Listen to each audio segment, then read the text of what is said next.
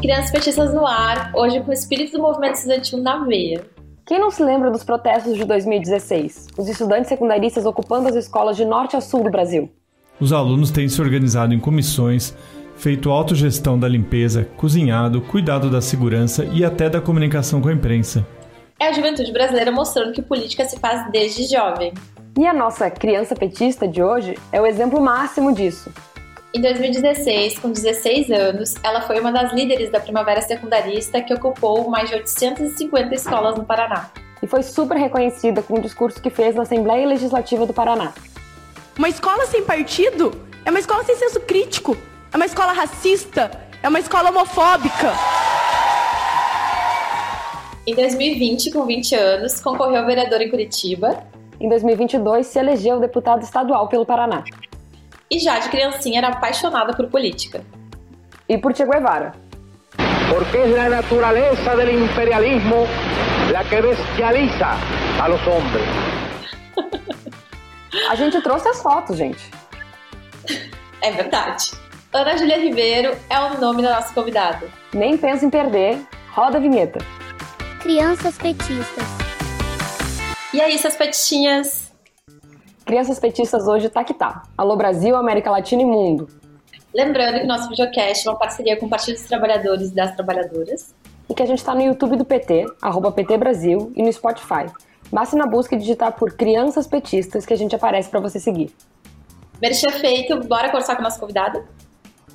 Criança petista e militante. Aliás, ela se filiou no PT a pedido do próprio Lula. Adoro cria do Movimento Estudantil do Paraná. A gente fala disso e muito, muito mais agora com a deputada estadual Ana Júlia Ribeiro. Seja bem-vinda, Ana Ju. Oi, gente, tudo bom? Muito obrigada pelo espaço, pelo convite. Para mim é uma honra enorme estar aqui participando desse podcast, da pagininha que eu amo e acompanho desde o começo.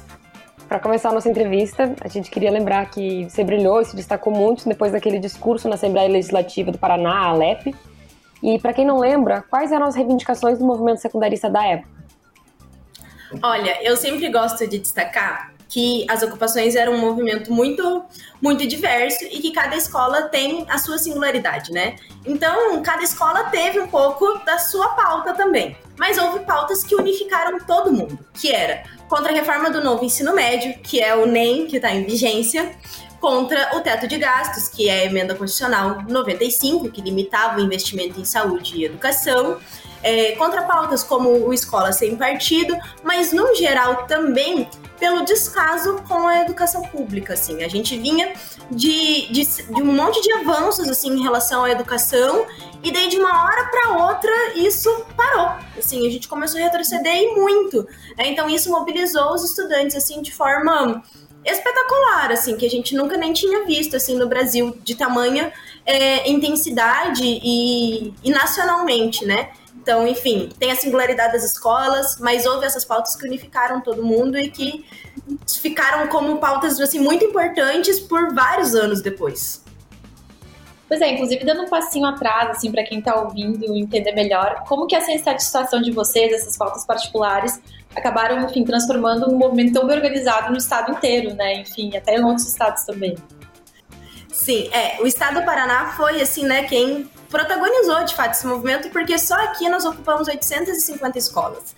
E daí, a gente vinha num contexto no Paraná de Operação Quadro Negro, de uma série de escândalos no campo da educação, de uma brutal violência contra os professores em 2015, né? É, e assim, aquela coisa da minha escola não tem infraestrutura, tem goteira, é, meus professores não são bem remunerados, isso daqui parece que não adianta para nada. Enfim, essa insatisfação geral que, tem, que tinha com, com o ensino médio num todo, com a escola num todo.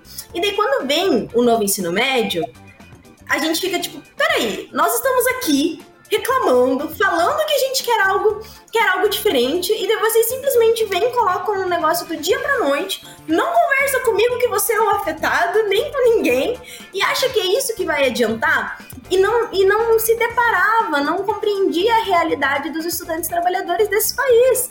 É, e criava um abismo social, que é o que a gente está vendo hoje na prática, de que alguns grupos sociais esses estudantes mereciam ir para a faculdade, mereciam aprender o segundo e terceiro, quarto idioma, mereciam fazer educação física, artes, etc. E para os outros, só o trabalho e tá ok, tá ótimo, não precisa nada além disso, você não precisa nem testar conhecer outras coisas, você só precisa conhecer uma coisa e vai lá e, e, e acabou, assim. Um claro desincentivo a, ao ensino superior, assim, né? Então, entre esses e vários outros problemas, é o que inflamou os estudantes. Quando vem o NEM, assim, já há um, um, um, misto de insatisfação, já há um sentimento de insatisfação. 2016 era aquela conjuntura de golpe, né? Então, de, de, de ataque à democracia. Quando vem a reforma do ensino médio, é a concretização de tipo assim, nós estamos vivendo de fato um ataque à democracia e nós não somos escutados, processo democrático na elaboração das coisas. E o projeto de educação tem que ser um processo democrático. E isso, assim, inflamou demais os estudantes. A gente viu você falando na LEP, mas é, como é que foi o processo de decidir que seria você a falar no plenário? Ai, essa história é muito engraçada. porque, assim, é bizarro. Uh, porque não era para ser eu. Simples assim, não era para ser eu. Tinha umas 10 pessoas na lista na frente de quem era para falar. E acontece que, bem, eu não sei vocês, mas a maioria das pessoas nunca assistiu a TV, a TV Assembleia. Então, para a maioria das pessoas, aquilo não era a coisa mais importante para se fazer naquele dia. E aquele dia também, enfim, vinha um contexto muito delicado, assim, para as ocupações, muito difícil, mas naquele dia específico foi se eu não me engano, foi uma quarta-feira, 26 de outubro, é, ele ia ter uma assembleia dos estudantes. Ia ter uma assembleia, é, uma assembleia geral, assim, com vários representantes de várias escolas. E daí, né, na terça-feira, tinha vindo um, um, cara do MBL, tinha falado horrores, e a bancada de oposição conseguiu viabilizar que tivesse um contraponto no, pequeno, no grande expediente na sessão seguinte. Daí a galera da Assembleia, né, os deputados, assim, começaram a convidar. Presidente da UBS, não pode. Presidente da UPS, não pode. Presidente da UP, não pode. Presidente do Grêmio, não pode. Presidente de tal Grêmio, não pode. Ninguém podia, ninguém queria. Liderança tal vai dar entrevista pro Jornal Nacional. Não sei o que, não sei o que lá, vai dar outra entrevista. Tudo no mesmo horário e ninguém podia. E daí, ficaram sem opção. Simples assim, ficaram sem opção. O meu telefone ficava na parede, assim, da escola, para todo mundo que, que tinha. Nossa ocupação era super mega organizada, porque eu sou muito chata. É, então, nossa ocupação era mega organizada. A gente, enfim, é, acabou nesse processo conhecendo algumas pessoas. É, eu acabei conhecendo algumas pessoas que veio, me ligou e falou assim: oh, o que, que você acha de falar amanhã na Assembleia sobre tal coisa? E eu fiquei tipo: Ah, tenho que fazer uma Assembleia aqui para decidir isso. Eles, ah, beleza, mas precisa ser meio rápido porque a gente precisa dar o retorno. Isso já era 7 horas da noite do dia anterior. E daí eu peguei, chamei todo mundo, perguntei o que eles achavam, daí todo mundo, ah, beleza, mas você não ia naquela assembleia? Ah, eu acho que dá pra ir outra pessoa me representando lá. E eu vou lá na assembleia, né, na, na, na, na e a gente se divide. E foi isso. Então, assim, não era sido eu. foi um acaso mesmo, não foi um, uma escolha, assim, né? Assim, foi uma tentativa e acabou. Acabei dando sorte. Sim, não, inclusive, assim, né? Terminado o discurso, que foi incrível, foi maravilhoso, enfim, né? Repercutiu horrores, né? Para todo o Brasil. É, mas qual foi a repercussão para a escola, para os seus colegas, para os professores? Como é que foi o dia seguinte, assim, chegar na escola? Foi muito bizarro, porque assim, Aquela época, eu não tinha celular assim direito, sabe? Eu tinha lá uma, uma coisa assim, só pra ligar e avisar onde que eu tava, enfim. E daí, a gente, tá, eu tava cansadíssima, fazia mais de 15 dias de ocupação, eu tava já assim, estressada, cansada, mal comendo, mal dormindo. E daí a gente saiu da Assembleia e tava eu e minhas duas amigas. E a gente, nossa, vamos aproveitar que a gente tem um tempinho antes de voltar pra escola e vamos passar no shopping comer um lanche? E a gente andando no shopping, e eu começo a achar estranho, parecia que as pessoas estavam me encarando. E eu fico tipo, cara, o que, que tá acontecendo? Né? Enfim, tava um negócio meio estranho assim. Daí eu pego o ônibus e volto pra escola junto com as minhas amigas. E quando eu tô chegando na escola, assim, o ponto de ônibus da escola que eu estudava no Sesmag é bem na frente, assim, da escola, né? E daí tem um portão do lado. A hora que eu chego, desço do ônibus e viro, a galera tá toda me esperando na janela da escola, fazendo o símbolo dos jogos vorazes, sabe? E me chamando de Katniss, sei lá o quê. E eu fiquei tipo, cara, mas o que que tá acontecendo? Nisso, meu celular tinha acabado a bateria, então eu não, não, tava, não tava vendo nada, eu nem queria ver celular, assim, de tão cansada que eu tava. Daí todo mundo, tipo, cara, tá em todo lugar, um monte de gente já compartilhou, já não tem, tem não sei quantas visualizações, tá todo mundo ligando na escola, tá todo mundo atrás de você, tem um jornal em lista disso, tem Folha de São Paulo, tem tal coisa. E eu fui, tipo, o que que tá acontecendo? E daí eu pensei, cara, nada a ver isso, nem deve ser muito importante. Coloquei meu celular pra carregar, deixei ele desligado, fui fazer um aulão que tava programado na ocupação, foi ajudar a fazer a janta, foi ajudar a lavar a louça, fazer as coisas. Quando eu terminei todas as coisas da ocupação, eu liguei meu celular. E ele de fato tava explodindo de tanta ligação, de tanta mensagem, de tanta coisa. E daí foi aí que daí a gente tava, tipo, assistindo a TV e eu apareci no jornal. E daí eu fiquei tipo, caraca, tem alguma coisa realmente acontecendo, assim, né? Daí eu comecei a ver que era muita mensagem, era muita coisa e eu tava aparecendo na televisão, assim. E daí eu fui começar a me dar conta, né? E, e, demorou muito, assim, eu não acreditava. E daí, nos primeiros dias, eu fui convidada para ir para uma sessão do Senado. Daí fui em vários órgãos fazer, enfim, denúncias de abuso de direitos humanos dos estudantes que estavam nas ocupações. Enfim, e daí fui, fui entendendo que era aquele, aquele processo. Mas assim, é muito diferente fazer política como militante e nesse lugar institucional. Então, assim, conta pra gente qual a diferença de fazer esse papel como militante e nesse papel institucional de vereadora e de deputado. Olha, o militante é muito mais legal. o militante é muito mais divertido. O institucional você engole muito sapo. Você faz muita coisa que você não quer fazer. Porque, assim, como eu vejo a política, né?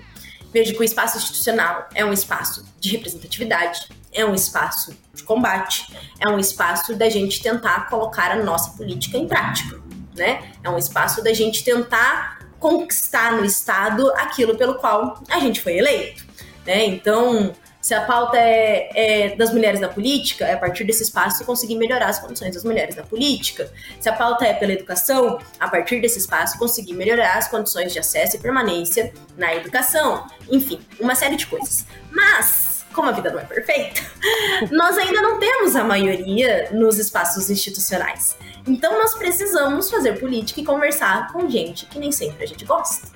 E isso nem sempre é legal né? Então, na realidade, a maioria das vezes não é muito.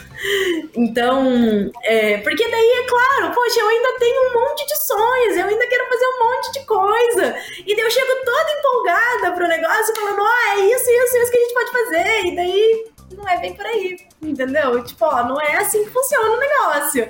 Então, o papel institucional é um pouco, às vezes, mais difícil, assim, né? O militante, ele é muito ele é muito mais fervoroso, ele é muito mais é, enérgico, assim, né?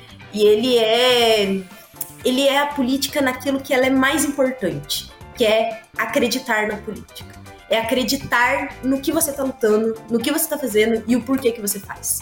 Né? Então, eu sempre penso assim, qual que é o meu papel institucional e o que que eu imagino que eu tenho que fazer e o que que eu trabalho para fazer junto com a minha equipe que é maravilhosa é ser militante dentro das instituições, né? É acreditar no que a gente está defendendo e buscar de todas as formas tornar possível, sem esquecer de fato da onde a gente vem e por que que a gente faz política. Porque eu só faço política para que esse espaço seja instrumento sim das nossas lutas e seja instrumento sim para as conquistas dos nossos direitos. Se for para qualquer outro motivo, não preciso estar aqui, não quero estar aqui. É, prefiro, enfim, estar tá fazendo política e a minha militância de outra forma. Esse espaço institucional só serve para ser instrumento das nossas lutas, para conquistar os nossos direitos e para nos fortalecer enquanto campo político. Né? Então, é, eu imagino que seja essa a visão assim do, do PT dentro desses, desses espaços e o porquê que nós disputamos esses espaços, né? Agora a gente quer saber como surgiu essa aptidão de militante, se foi na infância, foi com os pais, se foi na escola mesmo. Olha, eu não sei. eu acho que foi um pouco de tudo. Eu acho que foi um pouco de tudo. Meus pais eram militantes, né? É, quando eu era pequena, eles eram mais ativos e depois é, acabou distanciando um pouco, mas continuava com aquele sentimento e com o coração militante. É, na escola eu sempre discuti, sempre gostei, sempre falei, é, sempre debati política, conversava muito sobre isso com os meus pais, assistia jornal, gostava de ler. Então acho que foi uma série de coisas que foi trazendo para isso, sabe?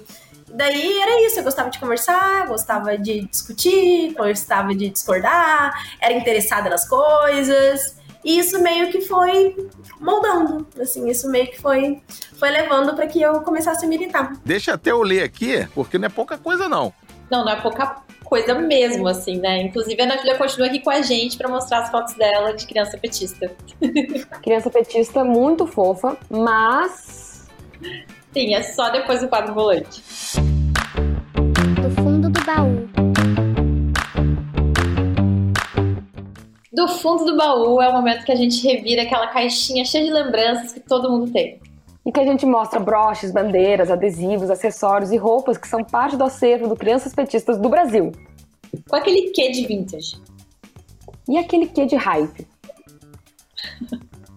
e a gente já estreia o fundo do baú com uma revelação. Para, para, para, para, para! Para tudo aí! Para tudo mesmo, porque essa fofura foi mandada pela Maria.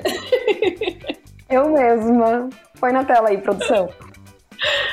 Ai, pra quem tá só ouvindo, é um adesivo raríssimo. E tem de colecionador, tá? É um losango vermelho com aquela frase bem acorda pra vida, sabe? Qual que é a frase, Maria? Diz assim, ó. Não viaje na maionese. Bote 13. Que, aliás, serve como conselho pra vida, né?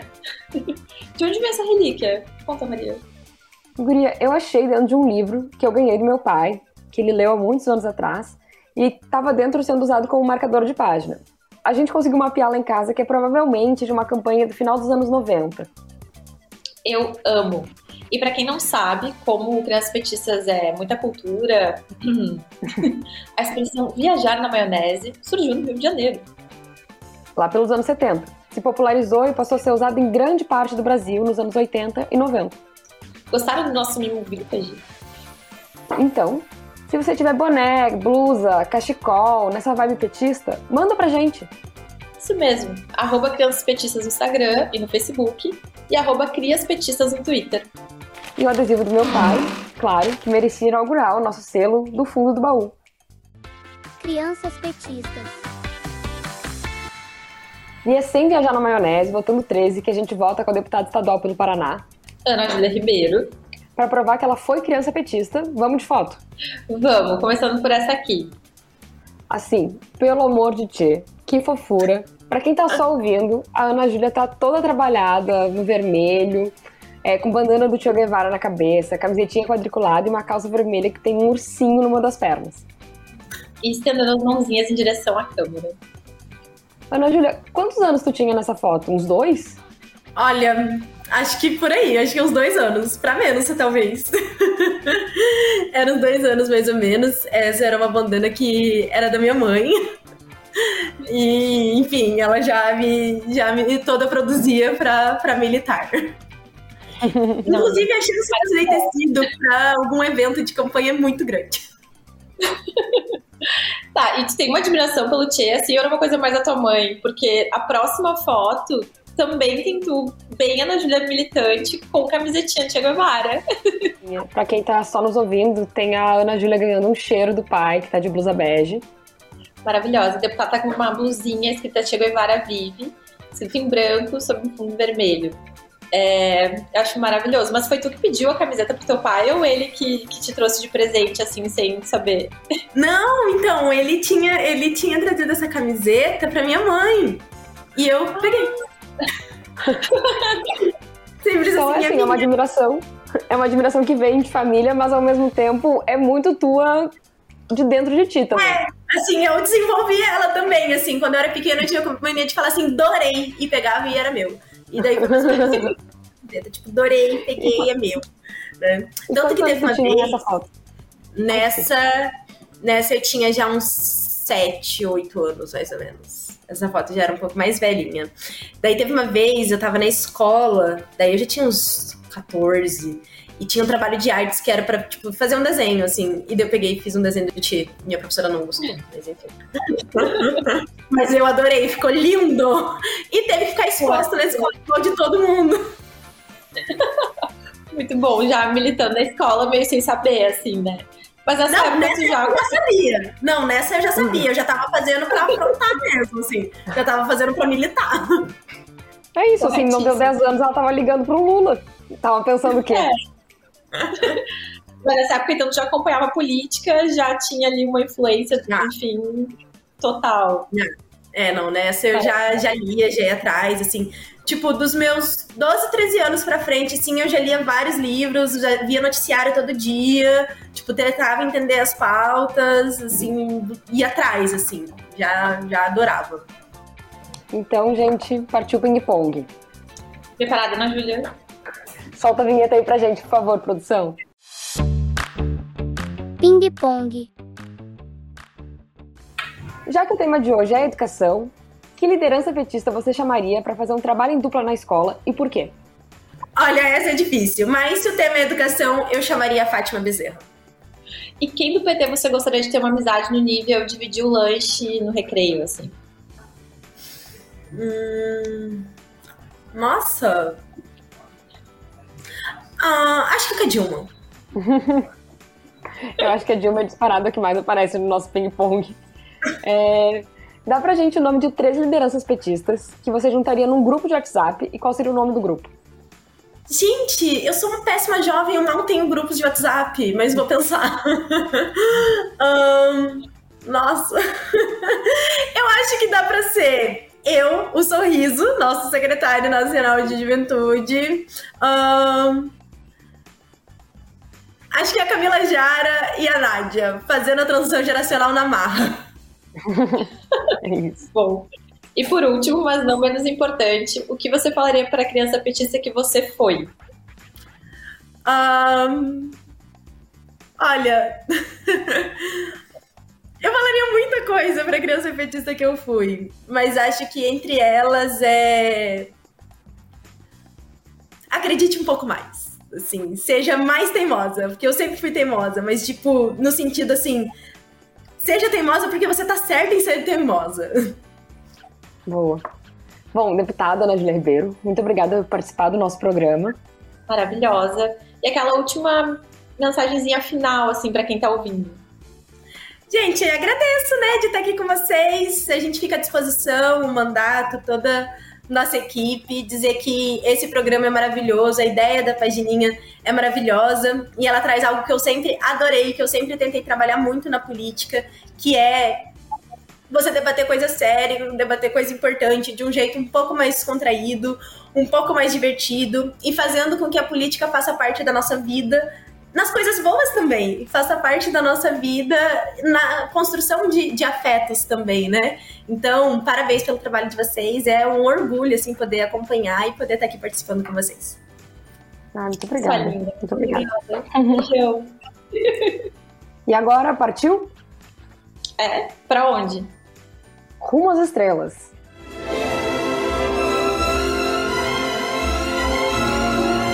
Amo essa cena icônica do filme ET. A bicicleta voando. Sim, simbora, povo. Roda a vinheta aí, produção. Escrito nas estrelas. Escrito nas Estrelas é aquele cantinho do nosso programa separado especialmente para ler sugestões, perguntas, comentários, cartas. E como a nossa convidada foi deputada Ana Júlia Ribeiro, a gente separou um trecho de um bilhete super especial. Do presidente Lula para Ana Júlia, na tela para vocês verem. E para quem está ouvindo, o bilhete foi escrito à mão pelo próprio presidente Lula. Ai, sério. E está colocado sobre outros documentos muito simbólicos.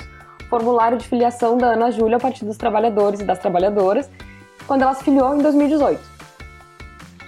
No trecho final do bilhete, o presidente Lula diz assim: Ana, você será um motivo de orgulho para o seu pai e sua mãe e para todos os brasileiros e brasileiras. Quando sair daqui, quero te dar um abraço e um grande beijo. A luta continua e venceremos. Curitiba, dia 27 de julho de 2018. Ou seja, o nosso ícone escreveu essa carta quando estava preso em Curitiba. Ai, gente, eu juro, eu fico até emocionada. E assim, reparem que ele diz: a luta continua e venceremos. E vencemos mesmo.